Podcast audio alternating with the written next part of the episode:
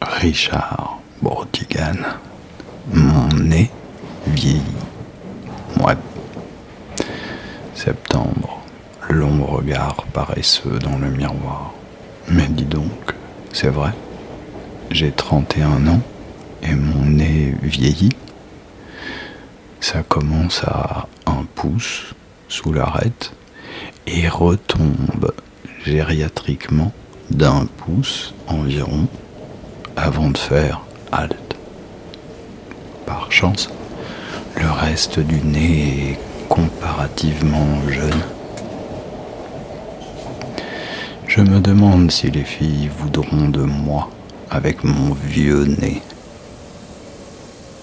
Je les entends d'ici, les garces sans cœur. Il est adorable, mais son nez est vieux.